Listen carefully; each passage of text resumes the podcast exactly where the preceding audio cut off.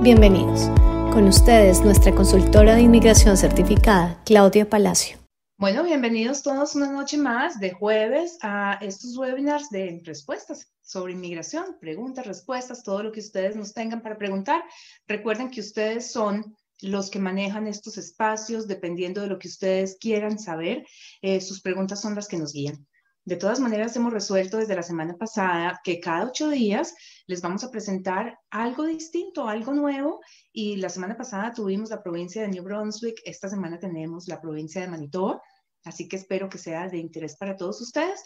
Pero antes de continuar, quiero darle la bienvenida a Saru y a Carolina, que me acompañan todos los jueves. Saru, Carolina, ¿cómo están? Buenas noches, Claudia. Buenas noches, Saru. Y buenas noches también a todas las personas que nos están viendo hoy. Hoy también, eh, como Claudia les dice, vamos a hablar de Manitoba y también les traigo información eh, en la parte relacionada a estudios en Manitoba. Hola Claudia, hola Carolina, buenas noches para toda nuestra audiencia también. Aquí también saludándolos, dándoles la bienvenida a las personas que se conectan por primera vez y a los que siempre nos están acompañando. Entonces, listos para brindarles toda la información. Bueno, y como les decíamos ahorita, eh, la idea es compartir un poquito eh, más a fondo de lo que es cada una de las provincias. Hoy vamos a arrancar con Manitoba.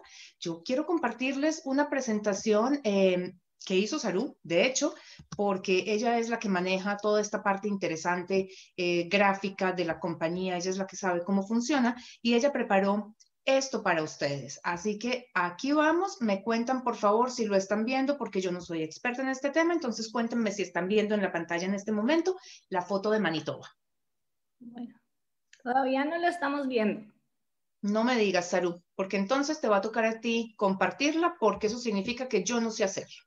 Y mientras tú entras a hacer esa parte, entonces yo les voy contando un poquito sobre esta provincia está localizada justamente en toda la mitad de Canadá. Es la provincia que sigue hacia el este de Ontario, yendo hacia British Columbia, si fuéramos a hacerlo en ese sentido, o sea, viajar de Toronto hacia Vancouver. Eh, la provincia de Manitoba tiene alrededor de 1.700.000 habitantes y Winnipeg, que es su capital, tiene un poco menos de, de 800.000, unas 700 y tantas mil. Tiene dos ciudades adicionales de las que vamos a hablar un poquitico nomás, pero que es bueno tener en cuenta porque hacen parte del programa de las comunidades rurales, el programa piloto, que son Brandon y Altona. Eh, dentro de las muchas cosas que tenemos para contarles de Manitoba, es que esta provincia tiene una industria muy variada, más bien tiene varias áreas económicas, tiene una participación en petróleo bastante interesante, fue de 2 billones de dólares el año pasado, tiene em, agro, agroindustria, manufactura, ingeniería de sistemas. Es una provincia tremendamente estable y creciente, además, que eso es bien importante tenerlo en cuenta para uno, cuando uno va a hacer un proceso migratorio, porque de todas maneras, cualquier cosa que vamos a hacer depende de que podamos conseguir un trabajo. Entonces, aquí la tenemos, ya por fin Salud se pudo conectar, porque obviamente yo no soy experta en sistemas, y pues bueno, aquí eh, tenemos esta provincia. Salud, si me quieres pasar a la segunda eh, parte. El año pasado, Manitoba tuvo 690 mil personas activas económicamente. ¿Qué significa esto? Fueron 650, 690 mil personas empleadas. El índice de desempleo en el 2019 fue del 5.3%. ¿Y por qué les hablo del 2019? Porque el 2020 fue un año atípico. Y yo no quisiera dejarlo separado, olvidarme un poquito de él, porque nada de lo que pasó el año pasado podemos tomarlo como parámetro. El salario mínimo de Manitoba es de 11.90 por hora.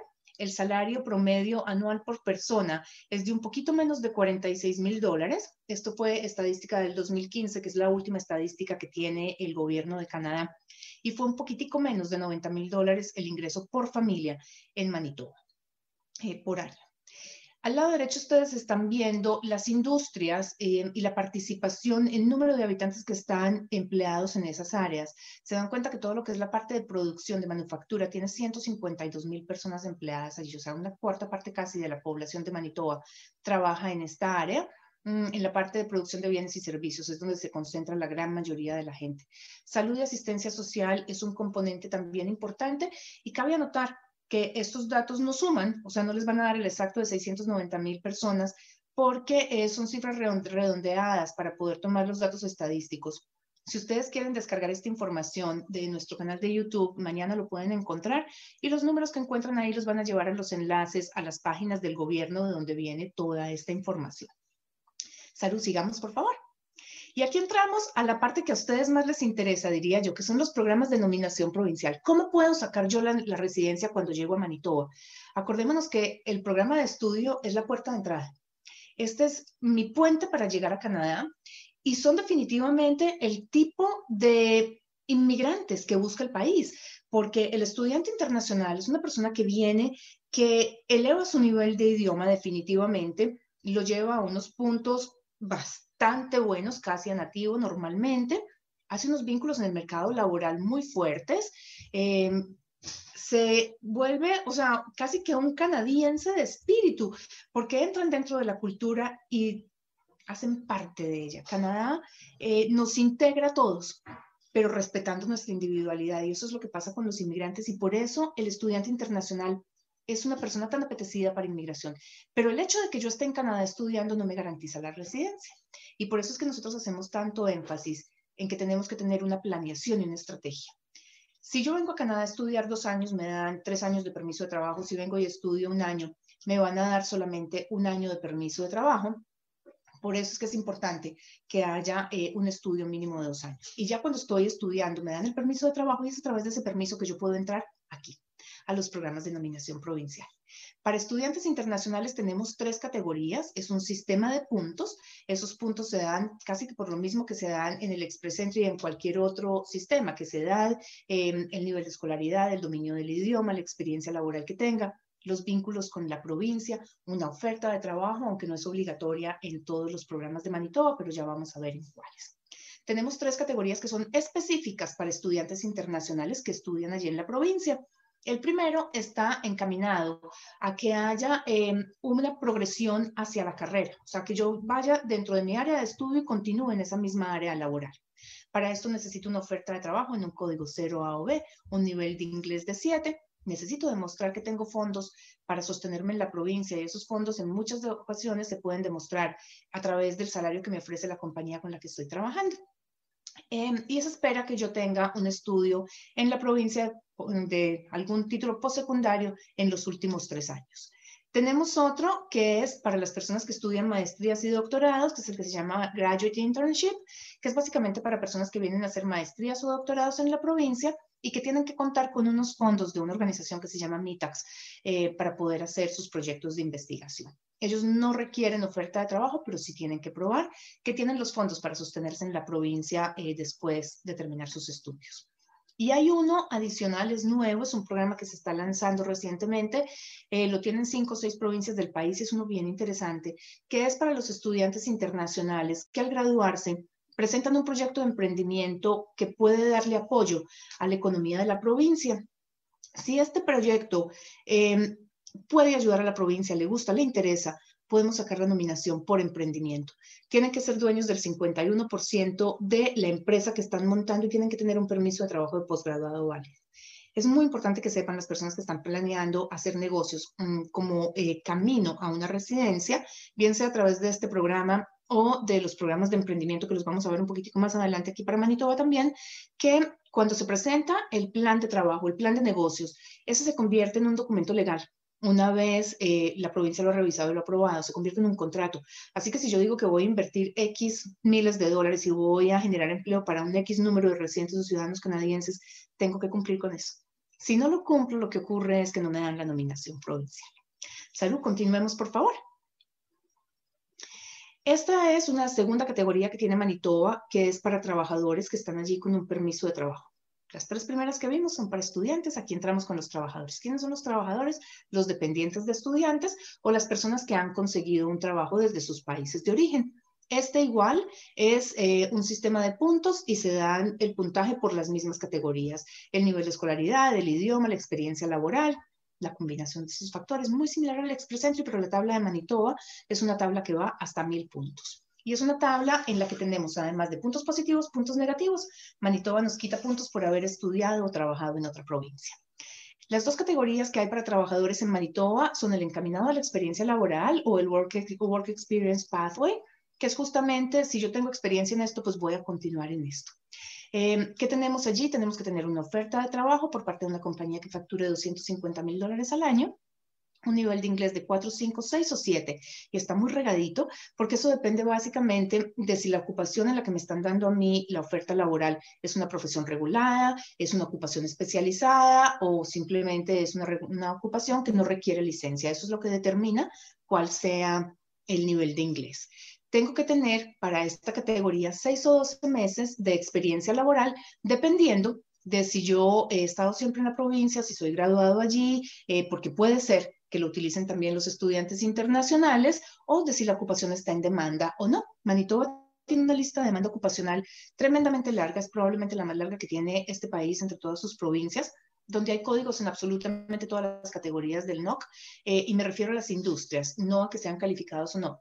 Son todos calificados con excepción de dos que están disponibles únicamente para personas que tienen trabajo en áreas fuera de la región capital. Eh, y el segundo programa que tenemos para los trabajadores Manitoba es uno que es de reclutamiento directo, que lo usa la provincia para hacer eh, unas jornadas de reclutamiento fuera de Canadá. Eh, los empleados, o más bien las compañías, se registran y se hacen unas misiones de reclutamiento al exterior. No ha habido ninguna Latinoamérica, eh, había una planeada para México, si mal no recuerdo, pero no se llevó a cabo, pero normalmente son para Europa pero esta, esta categoría tiene un límite máximo de edad que es de 45 años y también depende de que la persona tenga por lo menos dos años de experiencia en el trabajo que le están ofreciendo. Continuemos, por favor, Saro. Estos son trabajadores fuera de Manitoba. Discúlpenme, me la brinqué y la cambié. El reclutamiento interno del que les hablé ahorita, que son los de trabajadores en Manitoba, es un reclutamiento que está haciendo la provincia ahora, dentro de la provincia. Y de hecho, hoy hay em, una campaña para, de reclutamiento de la provincia dentro de eh, Canadá y está abierta y pueden entrar a registrarse a la página de Manitoba. Estos que están acá son los que están fuera eh, del país. Mm, igual es un sistema eh, de puntos y eh, tenemos uno que está encaminado al Express Entry y tenemos otro que depende de nuestras características eh, personales. El que está encaminado al Express Entry, pues obviamente tenemos que cumplir con los requisitos del programa de trabajadores calificados, el de experiencia canadiense o el de los trades, que son los programas federales. Eso significa que tenemos que tener un mínimo de educación y tenemos que tener además un mínimo de inglés, que es de 7, y tener una oferta de trabajo y el de capital humano, tenemos eh, mínimo 18 años, el perfil en el Express Entry federal, porque este también está encaminado al Express Entry, el nivel de idioma 6, 5, 6 o 7, dependiendo de la oferta de trabajo que tengamos. Y este es, eh, digamos que el distinto de todos. Este programa, que es básicamente para personas que tienen familiares o amigos muy cercanos en la provincia que les pueden dar un aval y que les pueden ayudar a sentarse. Esta es la única categoría en Manitoba que no requiere de una oferta de trabajo. Es un sistema de puntos, basta mil. Mm, y como les decía, tenemos puntos negativos y positivos, pero dependemos de que tengamos justamente este residente ciudadano canadiense que vive en la provincia de Manitoba y que es un familiar o un amigo muy cercano que nos puede dar el apoyo. No tiene nada que ver con patrocinio familiar, es simplemente apoyo para asentamiento. Continuemos, por favor, salud. Y aquí están los dos programas de negocios que tiene la provincia. Tenemos uno que es para emprendedores generales, eh, son personas que tienen que tener un patrimonio de medio millón de dólares, hacer una inversión de 250 mil dólares si va a ser dentro del área de la capital de la, de la provincia, o sea, hacer en Winnipeg, o 150 eh, mil si es fuera. Tenemos que tener una participación accionaria mínimo del 33% y generar por lo menos un empleo para residentes o ciudadanos canadienses. Y como les decía ahora, dependemos de que lo que ofrezco yo en mi programa de trabajo o en mi business plan lo pueda cumplir en un periodo de dos años, 20 meses, que es lo que me dan para poner en marcha mi negocio. Y tenemos un último programa que es para granjeros, las personas que en Colombia decimos tenemos finca o los rancheros en México, donde básicamente tengo que tener medio millón de dólares, hacer una inversión de 300 mil, tengo que demostrar que tengo conocimientos en el manejo eh, de fincas, de granjas, de ranchos, porque las condiciones climáticas de Manitoba, de todo Canadá, de hecho, mm, pues son distintas, entonces tengo que hacer una visita exploratoria, conocer un poquito de ese tipo de cultivo o de ese tipo de, eh, ¿cómo se llama la ganadería? Mm, para poder presentar el plan a la provincia. Me van a hacer una entrevista obligatoria en inglés o francés y volvemos a jugar con que el idioma es definitivamente fundamental para poder inmigrar a Canadá bajo cualquier programa. Y vamos con la última, Saru, entonces. Y este es el costo de vida en Manitoba. Aquí tenemos, eh, desafortunadamente no hay estadísticas sobre Altona, entonces tenemos una, solamente a Winnipeg y a Brandon.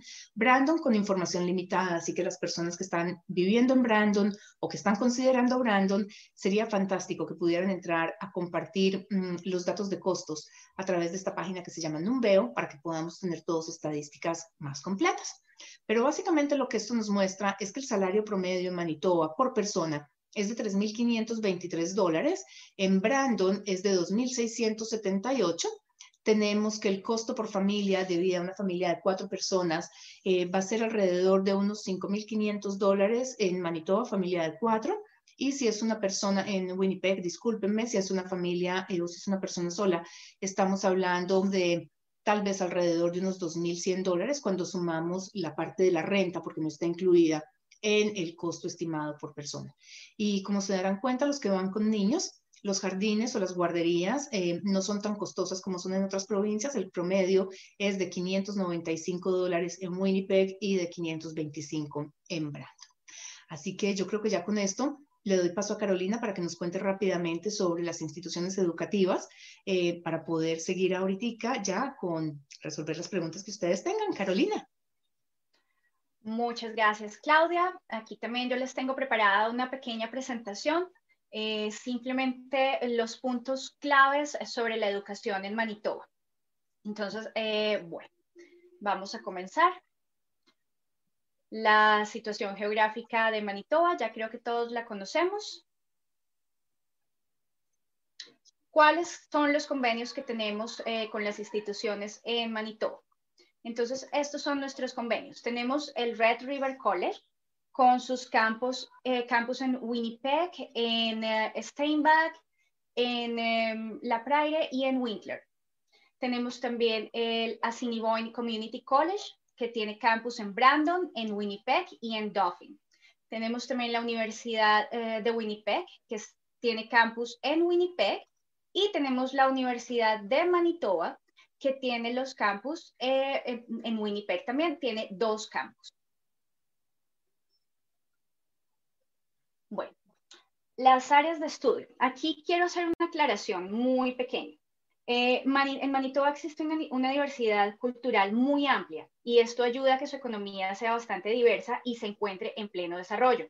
Entre los componentes claves de la economía podemos incluir la manufactura, los servicios financieros, eh, la agricultura, las energías alternativas y los recursos naturales. Además, Manitoba es rica en recursos naturales y tierras muy fértiles. Por esto, Manitoba es una de las economías más diversas de Canadá y lleva una de las tasas de desempleo más bajas de la región y proporciona, eh, una, proporciona una estabilidad económica a sus habitantes y a sus empresas. Por esto es el desarrollo en auge que tiene Manitoba en este momento. Eh, dentro de estas industrias claves eh, e importantes, también encontramos la de materiales aeroespaciales, autobuses, productos de construcción, maquinaria, muebles, electrónica, productos farmacéuticos, plásticos y alimentos procesados. Nos podemos dar cuenta que es una economía bastante, bastante amplia. Por esto, y generalmente estos colleges ofrecen programas que solo, que solo están en demanda por la industria. Por eso tenemos aquí que eh, nos están ofreciendo para estudiantes internacionales las áreas de negocios y administración. Estos son los programas en los que eh, las áreas en las que podemos encontrar programas dependiendo, dependiendo a la estrategia o dependiendo al perfil eh, que estemos buscando. Entonces vamos a encontrar en el área de negocios y administración, servicios a la comunidad, el, los, el área de sistemas e informática, también el área de artes, las ingenierías y las tecnologías eh, en construcción, ciencias de la salud, obviamente, y toda la parte de hotelería y turismo. Y aquí en hotelería y turismo también cabe anotar que entra toda la parte de culinaria. Entonces, para dejarlos claros, estas son las áreas en las que podemos encontrar un programa.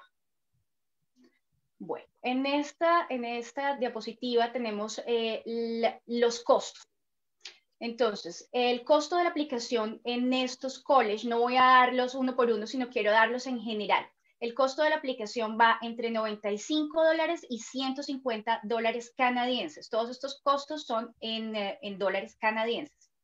La matrícula, la matrícula por año. Recuerden que, en Canadá existe una manera diferente, eh, el sistema educativo es diferente. Entonces nosotros no nos guiamos por semestres, que es lo que estamos acostumbrados en Latinoamérica, sino nos guiamos por terms. Estos terms son más o menos de 14 semanas. Eso quiere decir que vamos a tener tres terms al año. Vamos a tener en, el term de invierno, el term de verano y el term eh, de otoño. Eh, uno empieza en eh, enero, el otro empieza en mayo y el siguiente empieza en septiembre. Entonces, tenemos que revisar muy bien estos terms en el momento de escoger un programa, porque algunos tienen tres y algunos solamente tienen dos terms por año. Pero bueno, esto se los puedo explicar mejor dependiendo del programa que vayan a escoger y dependiendo de la institución. Si necesitan más información acerca de esto, por favor, no duden en contactarme. Me pueden escribir a mi correo eh, o nos pueden contactar a través de las redes sociales por Facebook. Nos encuentran como Professional eh, Upgrading y por Instagram nos encuentran como professional.upgrading. Entonces, volvemos. La matrícula está entre los 12.500 y los 18.500 dólares canadienses al año. Los seguros médicos, los seguros médicos se deben tomar con el college. Esto es, esto es algo imperativo que no se puede cambiar. Ese seguro médico está alrededor de mil dólares el año. Y esto simplemente es un estimado entre libros, materiales, transportes y recursos que el estudiante va a necesitar, aproximadamente 1.500 dólares. Esto es bueno que lo tengan en cuenta en el momento de hacer las aplicaciones. Los requerimientos de idiomas para estos, para estos college en Manitoba. Eh, nos reciben el IELTS, debe ser eh, mínimo de 6.5 y ninguna banda por debajo de 6. En este momento, todos estos colleges en Manitoba nos están también em, recibiendo el Duolingo English Test con un mínimo score entre 115 y 120. Duolingo es algo, es un test que no se, no se aceptaba antes, pero en este momento por COVID-19 se está aceptando. Tenemos que tener mucho cuidado en el momento que vayamos a aplicar y revisar que el college todavía nos esté aceptando este test. Otra manera de acceder o de entrar a estos programas también es por medio de un Pathway. El Pathway que es el inglés académico. En algunos colleges de la región se puede hacer, eh, se hace directamente con el college. Otros permiten hacer este Pathway o este inglés académico con otras instituciones. Bueno, ya llegamos a la parte final, ya cuando tenemos todo organizado, ya vamos a la, a admisiones. Entonces, vamos a reunir todos nuestros documentos y eh, en esta parte, Professional Upgrading les puede ayudar. Ustedes pueden estar tranquilos, simplemente nos pasan todos los documentos y nosotros hacemos la parte de llenar los formularios y enviar la aplicación. ¿Qué pasa después de que hemos enviado esa aplicación y que se ha pagado? Cuando ya pagamos, vamos a recibir, eh, no les puedo decir exactamente cuánto tiempo se están demorando los colleges en este momento. Antes antes era sencillo, pero ahora con esta contingencia es un poco complicado. Podemos esperar dentro de dos semanas a un mes o mes y medio para recibir la primera carta, que es la carta, la LOI, que es una Letter of Intention. Cuando recibimos esta carta, debemos hacer un pago de un depósito. Ya haciendo el pago de este depósito, el college nos va a expedir otra carta, que es la carta LOA o Letter of Acceptance. Con esta carta, cuando ya tengamos esta carta en nuestras manos, ya podemos pedir el permiso de estudio. Es decir, en este momento podemos contactarnos con Claudia. Y bueno, esto, esto es todo. Espero que es, es, es, algo muy sencillo, simplemente como para darles una idea de cómo funciona la parte de estudios. Pero Claudia, ya te dejo a ti entonces para que sigamos con las preguntas.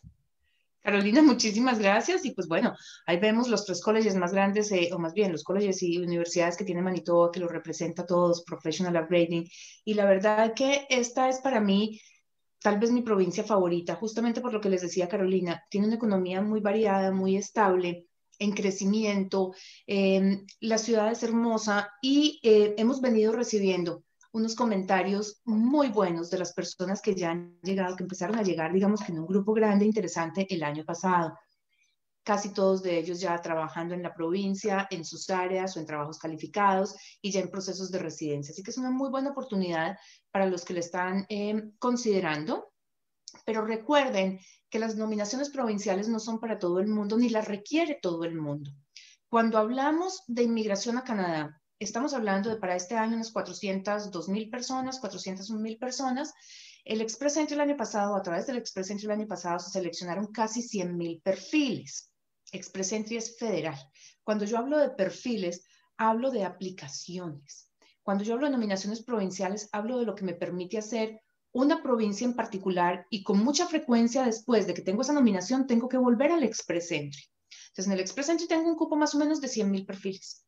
Resulta que en las nominaciones provinciales, en Manitoba tengo 5 mil, pero tengo una buena combinación porque Manitoba recibiendo 19 mil estudiantes internacionales y algunos trabajadores extranjeros, no fueron poquitos, pero tampoco llegan a unos 25 mil personas nomás, mientras que Ontario recibió 307 mil personas y tiene 7.300 cupos.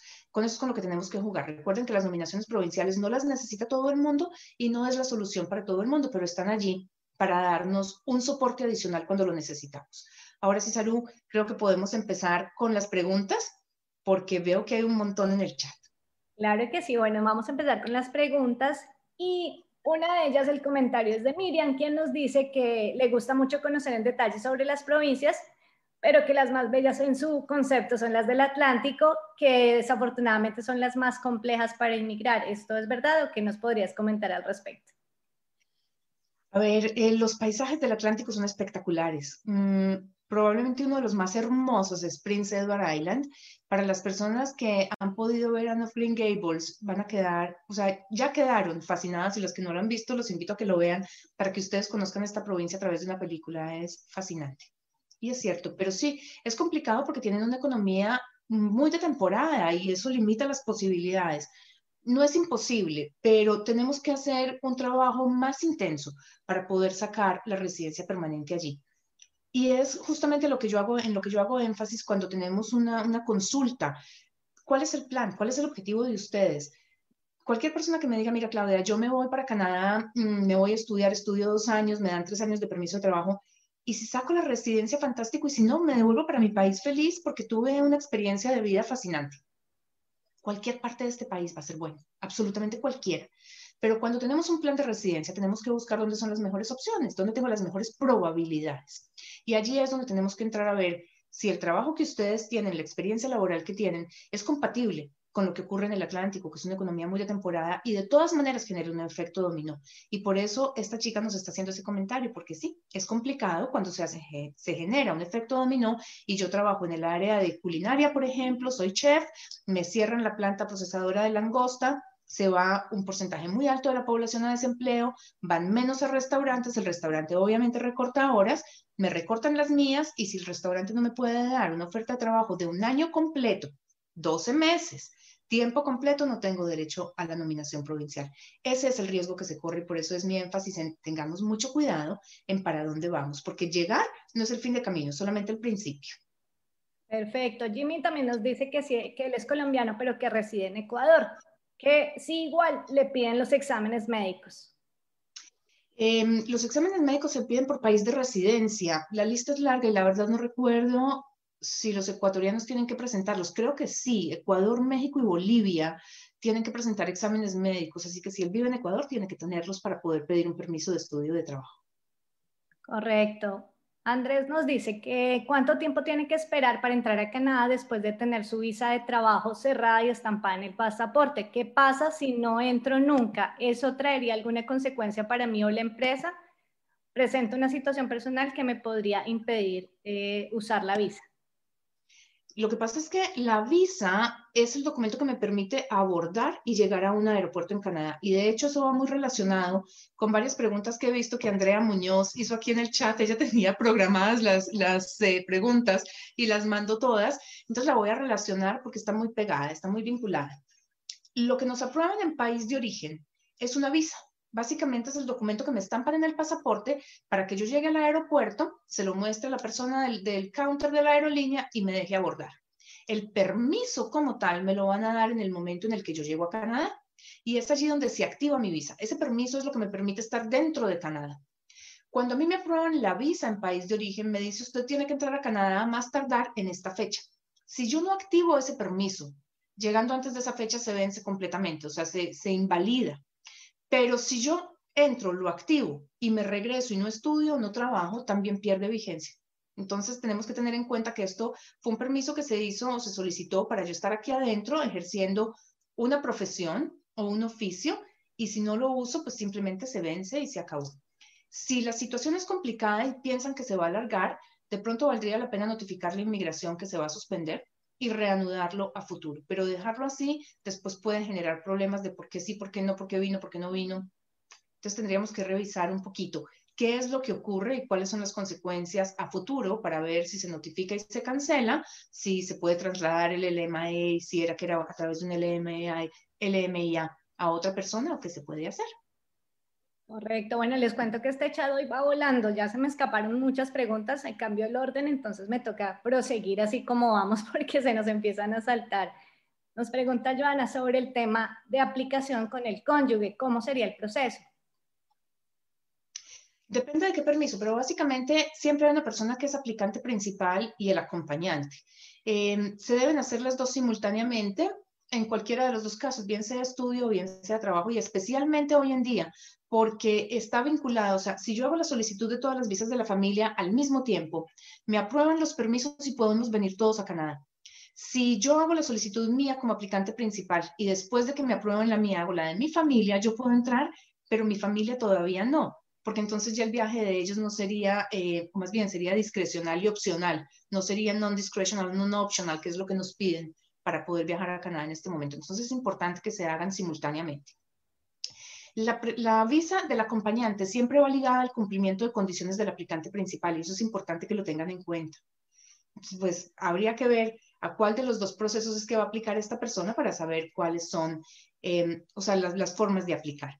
Pero antes de que tú sigas, Sarum, mm, no quiero dejar en el tintero lo que nos preguntó Andrea, porque es que es la pregunta que se hace todo el mundo y yo creo que alguien por fin la pudo plasmar, eh, o sea, en una frase. Y Andrea nos dice, ¿podrías explicarnos que el permiso de estudio, explicarnos que el permiso de estudio que piden los colegios es una carta que llega en el mismo momento en que llega el pasaporte con la visa estampada o es un documento adicional que hay que descargar o es la carta de aprobación en principio que recibimos en la primera etapa o básicamente qué es.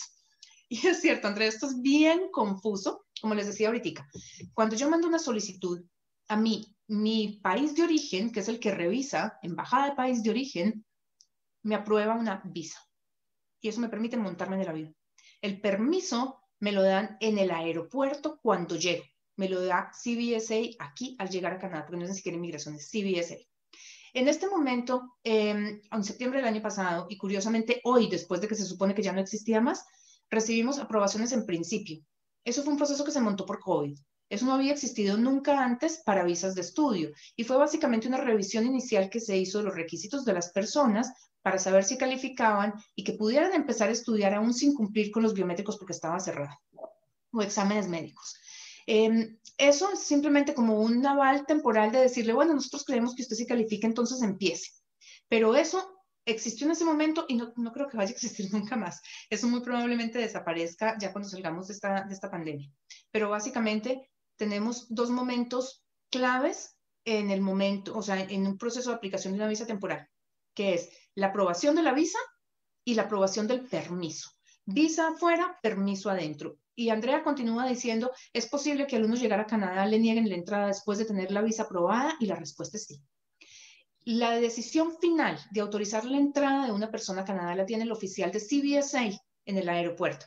Y estoy haciendo énfasis en dos cosas que de pronto se han pasado por alto el que revisa las aplicaciones es el consulado, la, Visa Office en país de origen, que hace parte del Ministerio de Inmigración.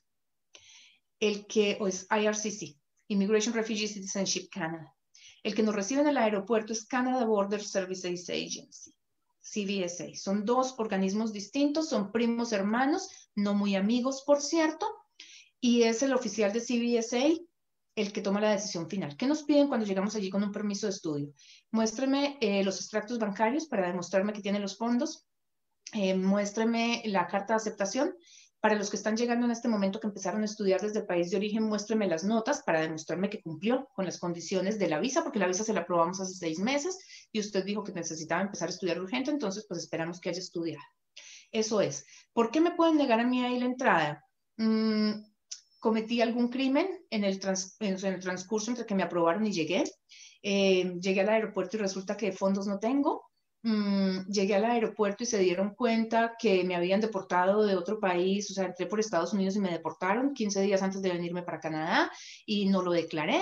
Em, encontraron que traía papeles falsos, pero es básicamente situaciones excepcionales. En términos generales, eso no debería ocurrir. Cuando hay una aplicación limpia, normal, bien manejada, no hay de qué preocuparse. O sea, traemos los fondos, nos traemos a la mano los extractos bancarios o puede ser en el celular, eh, más lo que traemos en efectivo, el recibo de pago del college, traemos las notas, estamos adentro. Cuando es un permiso de trabajo, ¿qué va a ocurrir? Me van a decir, seguramente me preguntan, muéstrame la carta del empleador y en este momento con COVID es factible que el oficial de inmigración tome el teléfono, llame a la compañía y diga, usted está esperando a Claudia Palacio. Eh, sí, Claudia Palacio viene a trabajar con nosotros. ¿En qué cargo? Em, no, ella viene a trabajar como, qué sé yo, gerente administrativo, fantástico. Em, la compañía está abierta todavía, pues si contestó la persona normalmente sí. Mm, entrarán a mirar en la página web solamente para constatar que la compañía sigue en funcionamiento en estos momentos de COVID, pero no más. Eso es básicamente lo que va a ocurrir en el aeropuerto y las consecuencias que puede tener. Correcto. Carolina, tengo una pregunta para ti. Nicolás nos dice que él vio que como estudiante un requisito era el idioma inglés o francés y que si es posible hacer todo el proceso con el francés como estudiante internacional. Tienes tu micrófono bloqueado, Carolina. Qué pena con ustedes. Bueno, es posible hacerlo, pero no para todas las provincias no todas las provincias manejan el francés en sus programas académicos. Entonces hay que tener cuidado el programa, la institución y la provincia a donde Andrés quiera, quiera aplicar. Correcto. Anita nos dice, con un año de estudio, ¿sí hay posibilidad de aplicar a la residencia si se tiene trabajo? Eh, depende del perfil y qué tantos puntos sumemos y qué tantos puntos necesite realmente. Acordémonos que tenemos el Express Entry tenemos las nominaciones provinciales. Tener trabajo em, en el Express Entry nos cuenta si yo tengo 365 días de trabajo con 1.560 horas eh, acumuladas. No me sirve sumar 2.000 horas en 8 meses. Tienen que ser 365 días. Entonces, si yo tengo el trabajo calificado desde el día 1 que termino mi, mi plan de estudio, mi programa de estudio, pues voy a tener en total más o menos unos 14 meses a partir de ese momento, que es el tiempo en que se demoran en aprobar mi permiso de trabajo posgraduado y ese día empiezan a contar los 365 días. Si alcanzo a cumplir esos 365 días de trabajo calificado, tengo tiempo para poner el perfil en el Express Entry, recibir invitación a aplicar, que por cierto fue de 454, mm, mandar documentos de soporte y extender mi permiso de trabajo a través del Bridging Work Permit. Pero si por alguna razón no alcanzo a completar el año de trabajo, sino que me quedo con 11 meses, no hay nada que hacer. Ese permiso no me lo extienden eh, y no, no me lo dan sino una vez en la vida. Para poder continuar trabajando en Canadá tendría que cambiar de programa, lo que significa que tengo que pedir un permiso de, de trabajo a través del Tratado de Libre Comercio o de un LMIA para poder permanecer en el país y cumplir con los requisitos eh, para poder llegar a una residencia permanente. Es un riesgo. Mm, en las provincias donde se permite eh, que el tiempo que se trabajó eh, durante COOP o el eh, Off-Campus Work Permit o que se requiere menos experiencia, podría ser una opción, pero tenemos que tener en cuenta algo. Por ejemplo, Saskatchewan y las provincias del Atlántico piden que las personas trabajen nueve meses con la compañía antes de solicitar la nominación provincial. Si yo tengo un año de permiso de trabajo, mando, o sea, cumplo los nueve meses, mando la solicitud de nominación provincial y esas nominaciones provinciales se demoran cuatro meses, entre tres y cuatro meses entonces voy a estar por fuera del año que tenía de permiso de trabajo. Eso significa que me toca regresar a mi país o quedarme como visitante y eso puede afectar la nominación provincial. Esos permisos de un año son un riesgo, hay que evaluar muy en detalle. Cuando vienen en pareja, a veces son suficientes, pero en muy contadas ocasiones. Correcto. Rocío nos pregunta, si nunca hemos salido del país, no tenemos, perdón, no tenemos como familia historial de viajes, ¿puedo ir a estudiar y trabajar en Canadá? Y por último, al no tener propiedades, ¿cómo, cómo más podemos demostrar arraigo? Salud, te veo bastante abogada. Em, no te preocupes que seguimos leyendo las preguntas. Nosotros de verdad que te veo bien, bien congestionada. Es que Saru anda medio enferma, pero ella, como todos los jueves, dijo, no, no, yo me siento con ustedes y las acompaño porque ella disfruta muchísimo este espacio, pero la verdad es que la veo alcanzadísima. Mm, entonces no te preocupes, te puedes quedar ahí tranquila, pero relajada. Em, sí, el, eh, o sea, la historia de viaje no es un requisito obligatorio para que aprueben una visa de estudio, para nada. De hecho, la Corte Federal ha fallado ya varios casos donde le indica inmigración que ese puede ser máximo un factor neutral, pero en ningún momento se puede considerar un factor negativo. Eh, las propiedades tampoco significan arraigo. Hay una serie, una combinación de cosas que son las que nos van a hacer regresar a nuestro país. Y pues las propiedades, yo siempre he dicho que si yo tengo 10, las pongo en Airbnb y pues chao, a mí me llega la, el dinero, la plata al país donde esté. Entonces no es necesariamente un factor de arraigo por sí solo. Ok, eh, voy a seguir entonces leyéndote las preguntas, Claudia. Tenemos aquí una de Liliana Sofía. Eh, pregunta, yo ya pasé documentos para eh, residencia permanente, ya pidieron los estudios de seguridad, pero hace un año está quieto el proceso. El tiempo total que lleva el proceso son 26 meses se nos vencen los permisos en abril y no tengo aún respuesta. ¿Qué puedo hacer si aún no tengo la eh, residencia permanente? ¿Puedo pedir otro permiso de trabajo?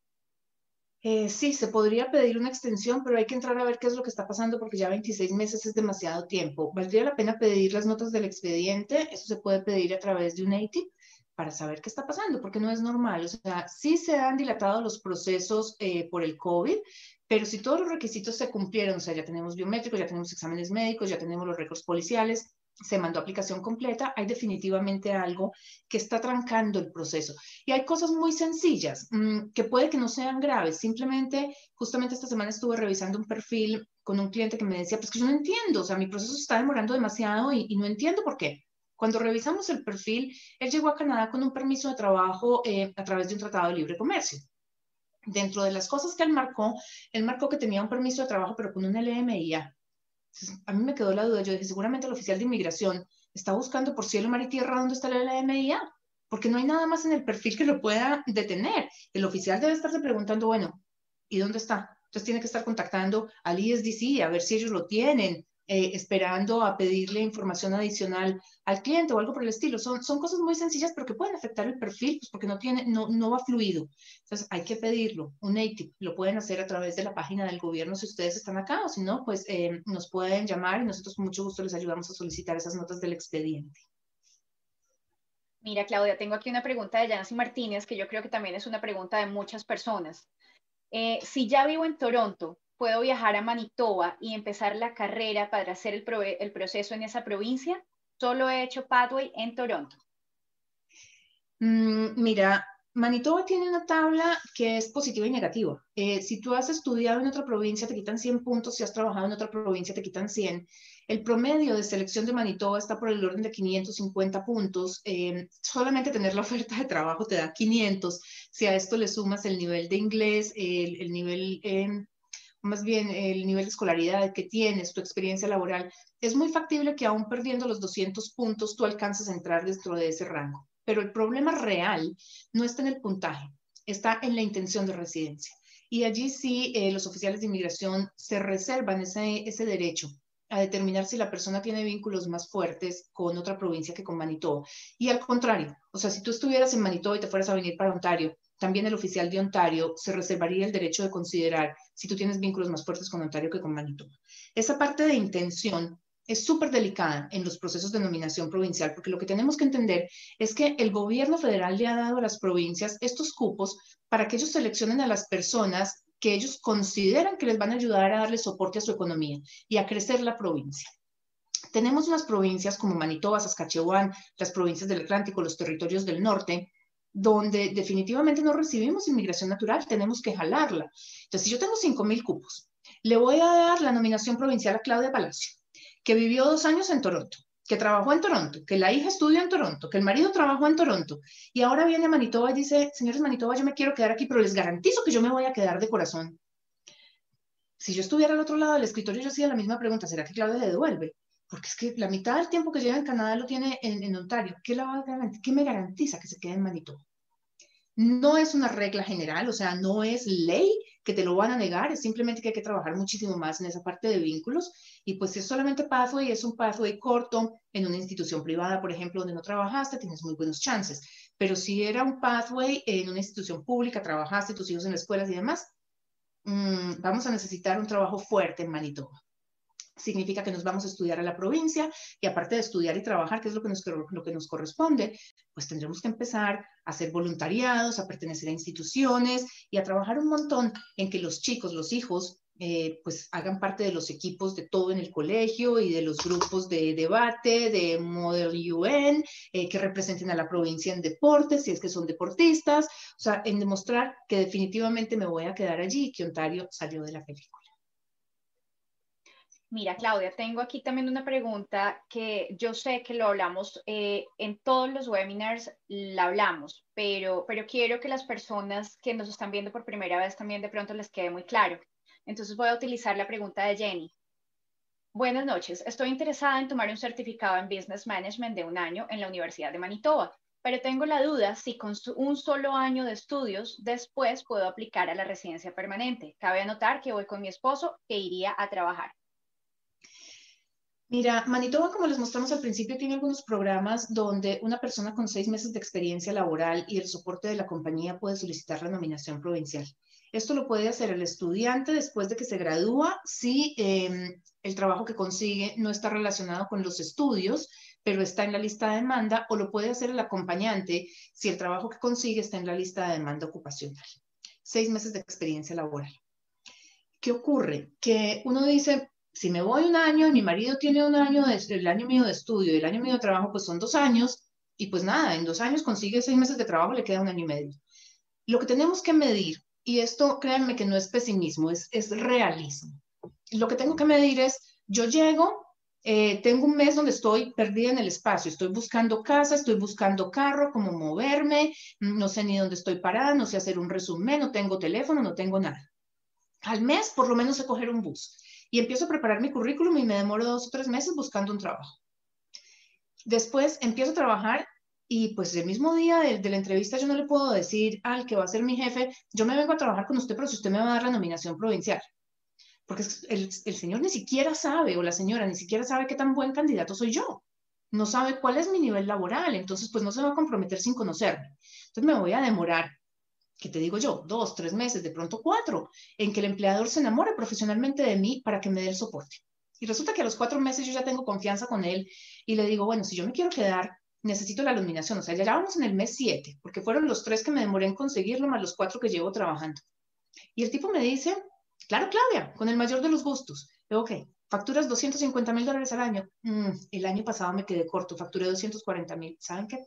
No nos sirvió, nos toca cambiar de compañía. Y ahí vuelve y juega el nivel de riesgo. ¿Qué tanto puedo hacer?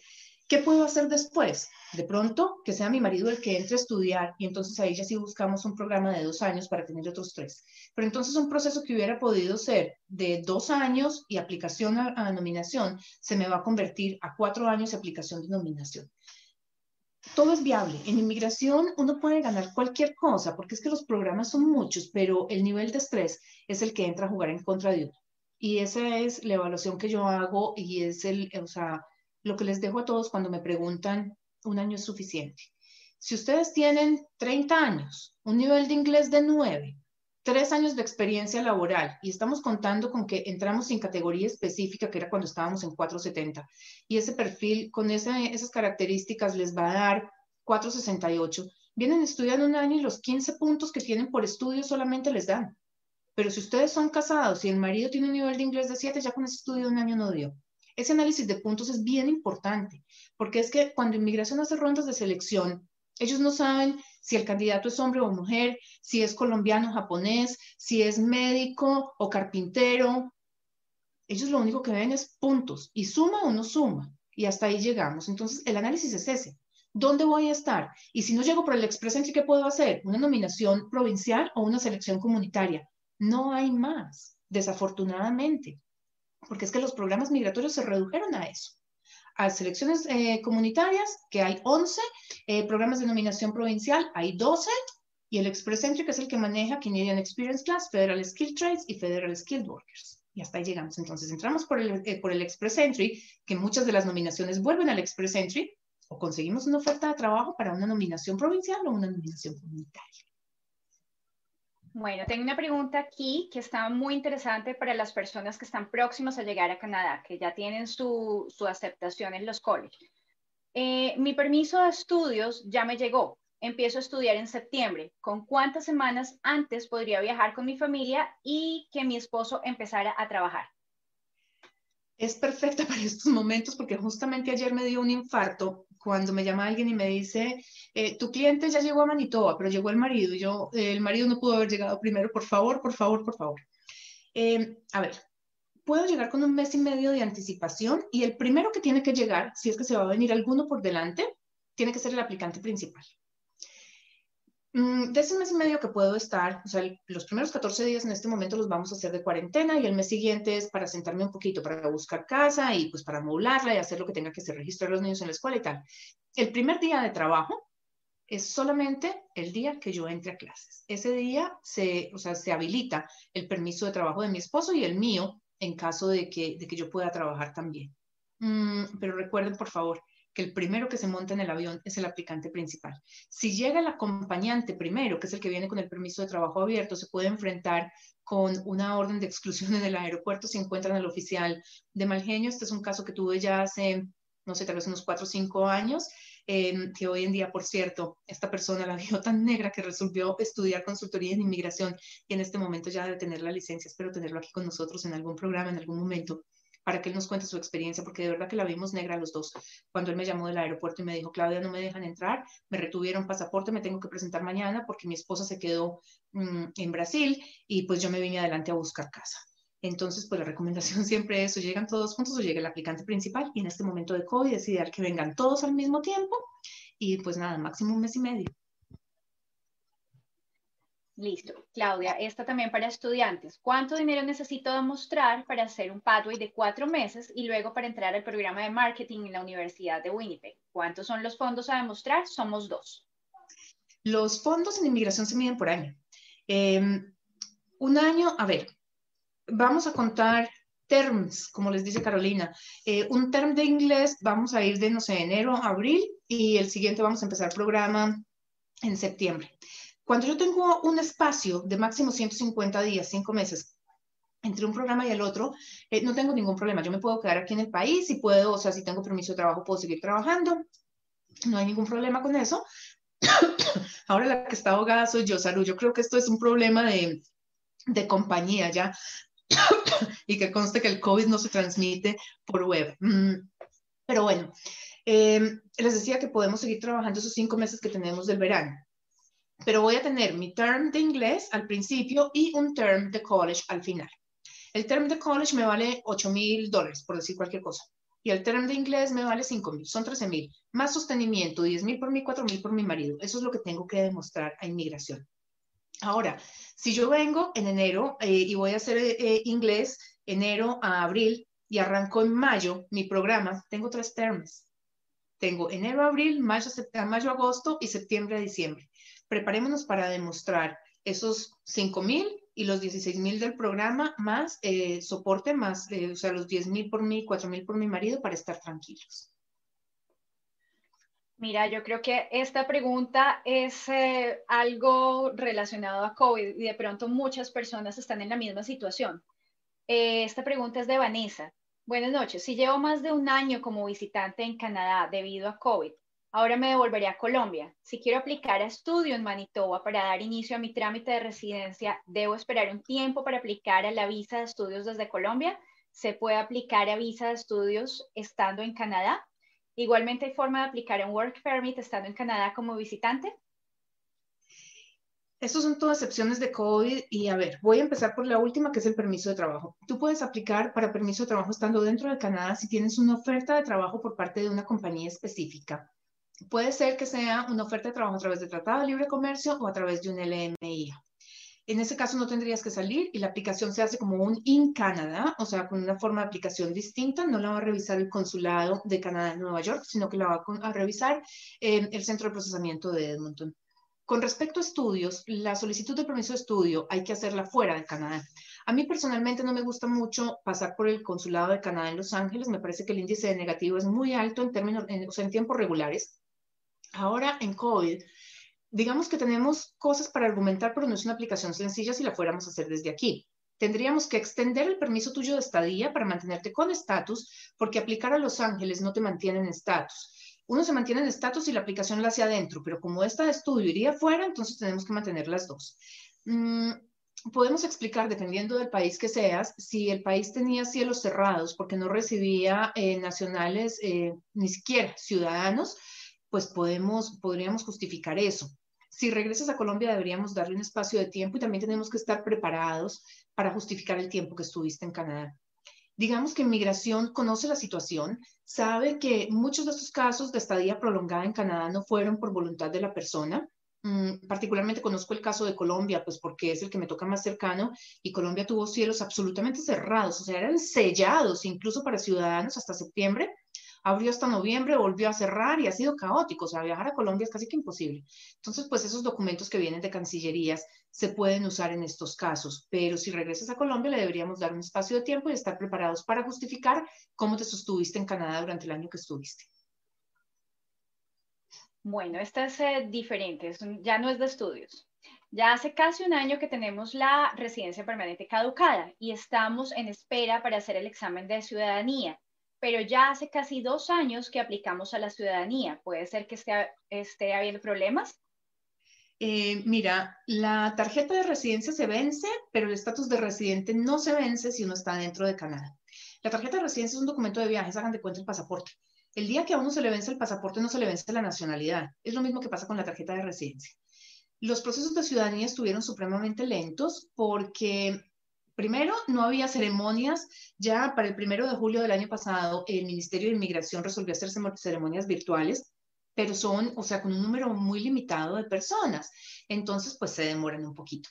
Si, si no alcanzaste a presentar el examen, apenas ahora se están empezando a presentar exámenes de ciudadanía online.